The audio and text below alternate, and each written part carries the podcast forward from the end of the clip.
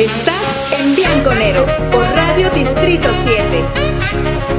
Lo blanco y lo negro de la política, economía, deportes y temas actuales.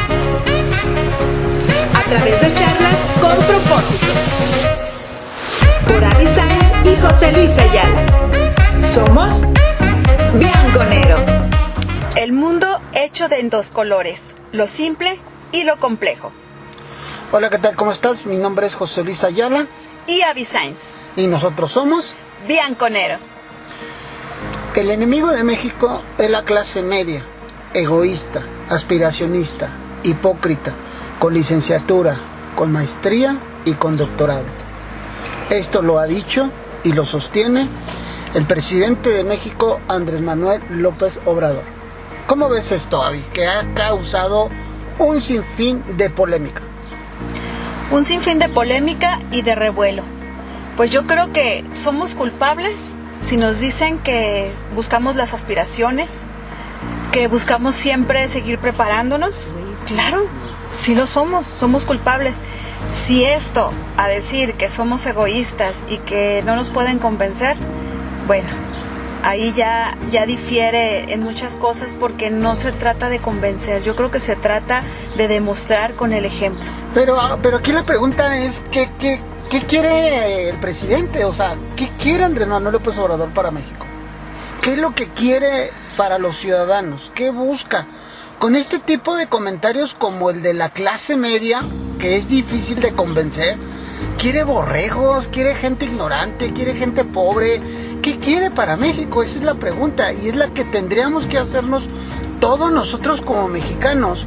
Nuestro presidente, nuestro primer mandatario de un país, de un país grande, de un país diverso, de un país de cultura, de un país con flora, con fauna, con vegetación, con climas extraordinarios, estamos gobernados o nos está gobernando a título personal y, con, y te, yo te voy a decir que con todo respeto, pero no, no lo voy a decir. Y lo voy a decir con todas las palabras. Estamos gobernados por un ignorante, mediocre, que quiere que todos seamos así. Fíjate, te lo puedo decir eso que estás comentando, en, resumiendo en una frase. Al pueblo, pan y circo al pueblo pan y circo, pero yo creo que eso se manejaba mucho allá en los 80s, en los 90s. Tienes razón. Pero ahorita estamos entrando en un fenómeno eh, donde la gente pensante, lo platicamos tú y yo estos días, donde la gente pensante, ahora sí, nos, no, es que no nos hayamos dado cuenta, sino simplemente eh, eh, estamos siendo ofendidos por nuestro propio presidente y eso está mal. Sí, de hecho también decíamos, ¿cómo nos ven afuera? ¿Cómo nos ven los de fuera del país? Y la verdad es que, lo digo, es importante porque quieras o no, ya estamos eh, globalizados, todo esto a través del Internet, todo nos queda a través de un clic. ¿Cómo nos ve una Argentina? Bueno, ni se diga lo de Argentina. Acuérdate lo que acabas de decir. El comentario que hicieron. Lo, lo que hizo Alberto Fernández, el presidente argentino. ¿Qué dijo? que los, que los brasileños salieron de las selvas, que los mexicanos salieron no son indios, salieron de los indios. Y que los argentinos llegaron en barco. Llegaron. Perdón. Casi, casi se dijeron europeos. Casi, casi se dijeron europeos. O sea, por favor. O sea, por favor. Pero fíjate, esa es la cuestión, porque ¿qué verán allá afuera? Porque si, si dicen, este es el gobernante que tienen, ese es su representante. ¿Cómo estarán los que permitieron que los gobernara? ¿Tú eres clase media? Te pregunto. Yo me puedo considerar clase media. Ahora, tú terminaste licenciatura. Así es. Tú tienes maestría. Así es. Y, dos, tres, cuatro, cinco especialidades. Eso es lo que nos molesta. Hay gente que a gritos y sombrerazos, como se dice en México, estudiamos una carrera seguimos preparándonos, seguimos estudiándonos para que llegue un presidente y nos diga, o sea, los doctores, a los licenciados, a los arquitectos, la clase media que lee un periódico de mayor circulación llamado El Reforma, no los puedo convencer. La, vuelvo a la pregunta, o sea, qué quiere este presidente? O sea, ¿por qué? ¿A qué nos debe de convencer? ¿A que, a, que votemos? ¿A que aprobemos? ¿A, a qué, Avi? Hace tres años yo creo que fue, ahora sí que fue convencimiento. Quizá era la necesidad. Hartazgo, ¿no? Hartazgo, era la necesidad de un cambio. Y si había un cambio malo, o sea, la verdad que era una necesidad a gritos pero tres años después, yo creo que después de estas elecciones fue de que la gente se dio cuenta que pues un cambio malo tampoco nunca es bueno. Entonces, yo creo que fue la respuesta de la gente. Hubo un convencimiento hace tres años, pero hoy... yo creo que un, hartazgo. Un hartazgo, igual y, y, no sé, hubo algo ahí que, que la gente, pues ya, así como que dices, pues de a seguir con lo mismo, a ver un cambio, malo o bueno, fue un cambio malo eh, tan es así que las elecciones fue una respuesta a eso, pero aquí es a lo que yo me refería con, la frase de, pan y circo para, para precisamente ir reafirmando y confirmando esto, es dale a la gente, como ahorita lo ha hecho las becas, ah, bueno. y, luego, y, y la estás ahí como que lo estás, ahí los estás entreteniendo. Y luego, dale a la gente de comer, o sea, con, eso tú crees que en realidad con la cantidad, el monto que él da en las becas, hay gente que pueda vivir, pues yo creo que sí lo hay, porque hay gente que todavía este, ha votado y, que con esa, con eso es el sustento, porque la realidad es que también eh, el nivel económico en México, el salario mínimo, lo que se gasta en una familia de, pues ya no estamos hablando de ya ni siquiera de cinco o seis personas, de, de tres a cuatro personas por familia. Es una cantidad alta si, dependiendo los gastos, si tienes casa propia o no. El punto es que apenas si puedes sobrevivir con eso, pero los entretienes.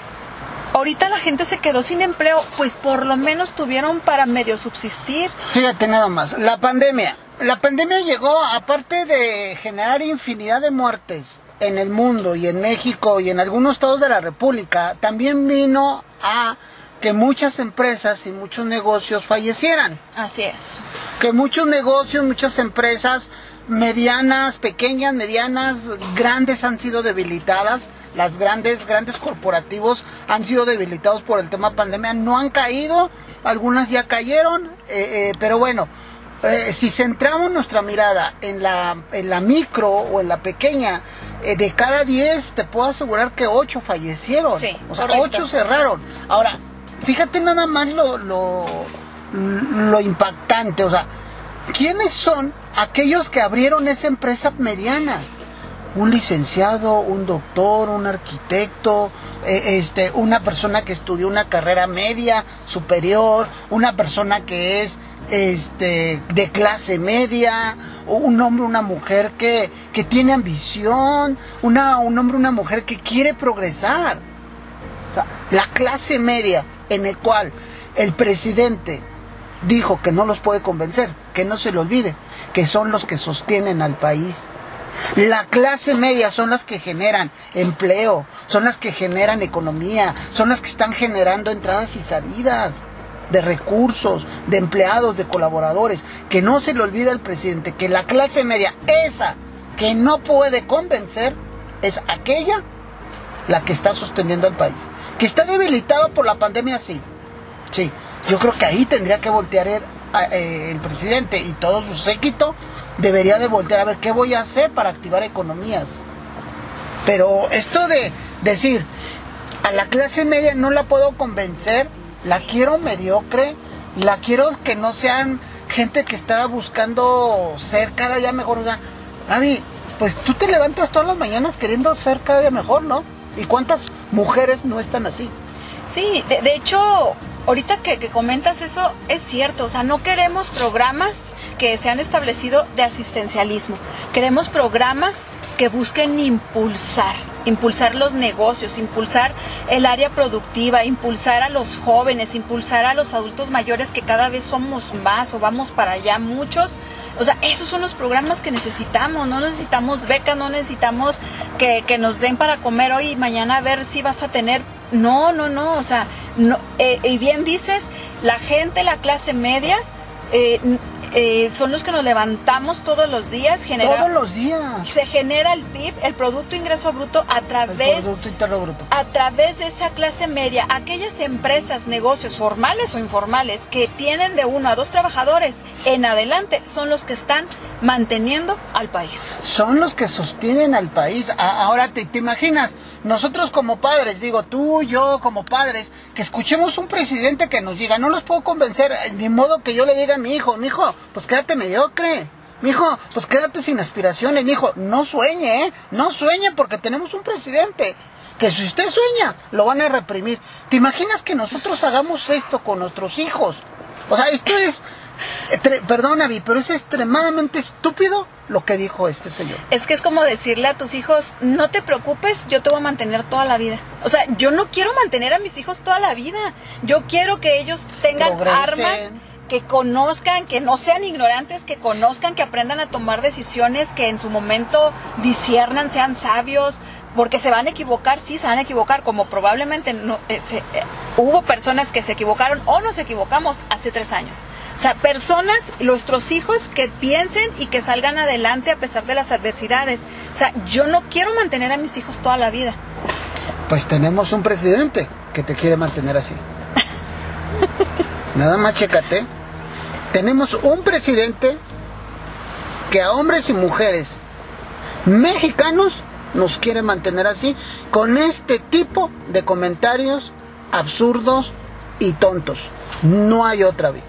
Efectivamente, ni tampoco yo quiero mantener a mis hijos, ni tampoco yo no quiero que sueñen. Yo, o sea, no, o sea, el papá, nosotros como papás queremos lo mejor de, los, de nuestros hijos, de los muchachos, o sea, y luego recibimos un comentario de este tipo de la clase media eh, eh, de Andrés Manuel López Obrador.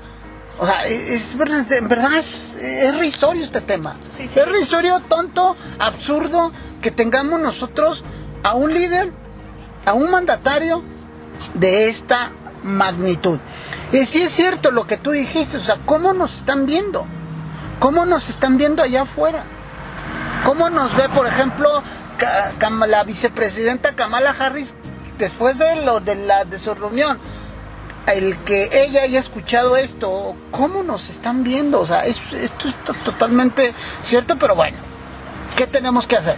¿Qué tenemos que hacer nosotros como mexicanos? No, seguir haciendo la diferencia, seguir teniendo aspiraciones, seguir luchando por nuestros sueños y seguir buscando siempre por una persona que es un gobernante que en realidad o sea, sea la imagen de lo que la clase media en realidad somos.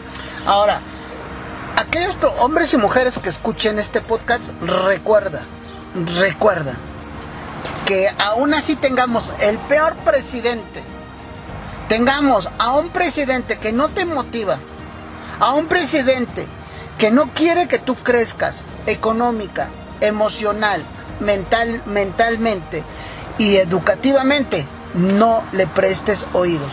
Levántate todas las mañanas, todas las mañanas. No le demuestres al presidente, demuéstrate a ti mismo que tú puedes salir donde estás. Que sigas soñando despierto, que sigas avanzando, que sigas preparándote, estudiándote, estudiando.